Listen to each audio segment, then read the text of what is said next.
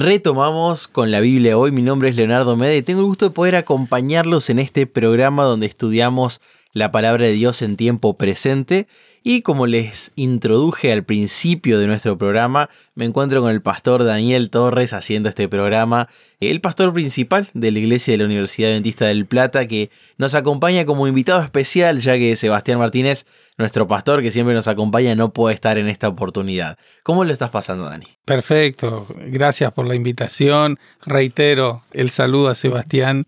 Acá estamos tratando de hacer este una pequeña partecita para que el programa llegue a la linda audiencia que seguramente escucha semana a semana este repaso. Muy bien, muy bien. Y sí tenemos una tarea importante de en el tiempo que nos queda avanzar con los temas de la lección y veníamos hablando un poquito acerca del fuego refinador, el tema del gran conflicto, esta batalla que nosotros no vemos pero que estamos inmersos. Vimos cómo el orfebre trabaja en la materia prima de tal manera que pueda reflejar al orfebre, ¿no? Esta obra de arte en las manos del artesano. Y ahora la lección nos lleva a pensar en Jesús. Creo que siempre es importante todas las semanas focalizar en Jesús, ¿no? Y esta vez nos lleva hacia quizás los últimos momentos de Jesús, las últimas horas, los últimos días, cuando él ya sabía que su tiempo se estaba terminando, su tiempo de vida, él ya había aceptado su destino de cumplir con la tarea de ser un sacrificio por la humanidad, y las últimas horas las dedicó también a hablarle a sus discípulos por medio de parábolas. Estas historias, que quizás no son hechos que hayan sucedido, sino que son historias con elementos cotidianos de la sociedad de, ese momento, para dejar enseñanzas. Y la lección nos invita a pensar en la parábola de las diez vírgenes. Recordarás, Dani, habrás predicado sobre esto muchas veces. Y Elena dice que el aceite, además de significar el Espíritu Santo, ¿no? Porque el aceite estas vírgenes tenían y estas otras no, por lo tanto se quedaron afuera de una fiesta importante, no vieron llegar al novio porque no tenían aceite para iluminar, ¿no es cierto? Ella dice que también es el carácter. Y veníamos hablando un poquito, ¿no? Pero, eh, ¿qué tiene que ver el carácter con todo esto de la orfebrería, con todo esto del gran conflicto? ¿Por qué la lección y el autor nos invitan a pensar en el tema del carácter y su importancia para nosotros que queremos ser joyas en las manos de Dios. Mm, sin duda. Bueno, si hablamos de la parábola de las diez vírgenes, San Mateo capítulo 25, eh, necesariamente tenemos que hablar de la labor del Espíritu Santo. ¿sí? Hay una clara referencia al utilizar la imagen del aceite, a la presencia y a la labor del Espíritu Santo, quien habría de representar a Cristo una vez que Él ascendiera al reino de los cielos, quién sería el agente divino que estaría presente en la tierra y cuya labor sería, digamos, reflejar a Cristo o, ¿por qué no, instalar a Cristo en la mente y en el corazón de los seres humanos?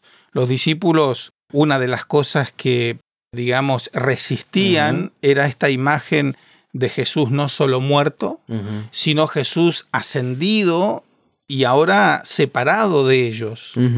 Pero la presencia del Espíritu Santo les garantizaba no solamente la presencia por ende de Cristo con ellos, sino ahora en ellos. Wow. Pero en ellos tratando de este, plasmar la imagen mm. y la figura de Jesucristo. Entonces, digo que si hablamos del Espíritu Santo, hablamos de la presencia o del carácter de Cristo siendo traído al interior de la vida del ser humano. Y yo creo que por eso nosotros necesitamos hablar de carácter. Claro. Porque si algo tenemos que reflejar en esta etapa, en esta instancia final del conflicto, eh, es el carácter de Cristo en nuestra vida. No solo como un modelo a seguir, sino también como un modelo a la hora de pasar, de transitar los momentos que eh, la realidad nos plantea que muchas veces nos proponen el calor de la prueba. ¿no? Si alguien fue probado como fue probado, Cristo, no hay un ser humano que pueda estar a la par de él. Entonces reflejar su carácter a la hora de traspasar las pruebas, sin duda que es un ideal para nosotros pero no solo en las pruebas, sino en todo momento. Me parece que ese es el gran objetivo del Espíritu Santo, es plasmar la persona, la figura de Cristo en el corazón de los creyentes y de los seguidores de Cristo. Me encantó esta definición que vos diste. Claro, no hay gran diferencia en entender el Espíritu Santo, eh, el aceite como Espíritu Santo o como la posesión de un buen carácter, porque es eso, es el reflejo de lo que Dios hace en nosotros. Totalmente. Y obviamente con nosotros, porque está al lado nuestro y para estar en nosotros también tiene que estar cerca, ¿no? Y me pareció fantástico esto porque cada uno tiene una tarea en esto. O sea, todos tenemos una personalidad, todos tenemos rasgos, formas de ser. O sea que no hay nadie, ningún ser humano que le escape a esta tarea, ¿no? Absolutamente. Ahora, ¿cuál es el resorte, por así decirlo, ideal a la hora de que esto sea una realidad? Uno puede decir, bueno, yo puedo, digamos, tratar de parecerme a Cristo y para esto cuento con la ventaja de tener una voluntad de hierro. Mm, ¿sí? Cuando me propongo algo, no desisto hasta que no lo cumplo y hasta que no lo completo. ¿no? O tal vez la alternativa podría ser una muy buena educación. Claro. ¿no? Para moldear al ser humano de acuerdo a determinado propósito o imagen. Pero cuando nosotros vamos a la realidad de lo que sucede en el corazón humano, ni la voluntad ni la educación tienen margen en esta labor que es profunda.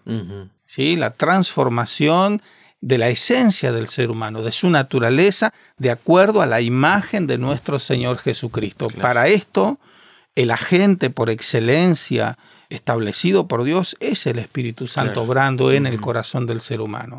Si no, no tenemos posibilidad alguna de reflejar a Cristo, de emularlo, digamos, de que Él se vea reflejado en nosotros y que los demás puedan advertirlo. Puedo yo, digamos, ensayar esa posibilidad, intentarlo, pero verdaderamente que eso se produzca sin que el Espíritu Santo esté en nuestras vidas, no es un, algo real ni concreto.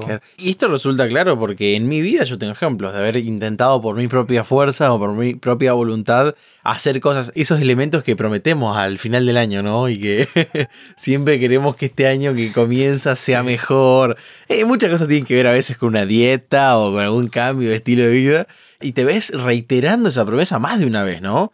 Y por otro lado, en el mundo todos habremos conocido a alguien con un doctorado, un postdoctorado, que quizás no te trató de la mejor manera, o una persona muy culta que quizás no reflejó a Dios con su forma de ser, ¿no?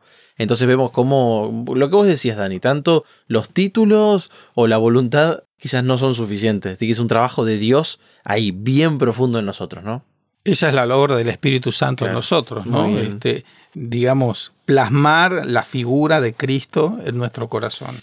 Es el poder habilitante. El poder para esto no está dentro del ser humano, aun cuando hoy hay muchos mensajes que nos dirigen a eso, ¿no? Hay un mensaje muy actual, hay una invitación, una propuesta muy actual que nos induce a reconocer la voz de nuestro propio instinto, este, nuestro propio corazón, nuestras propias inclinaciones, nuestras propias tendencias.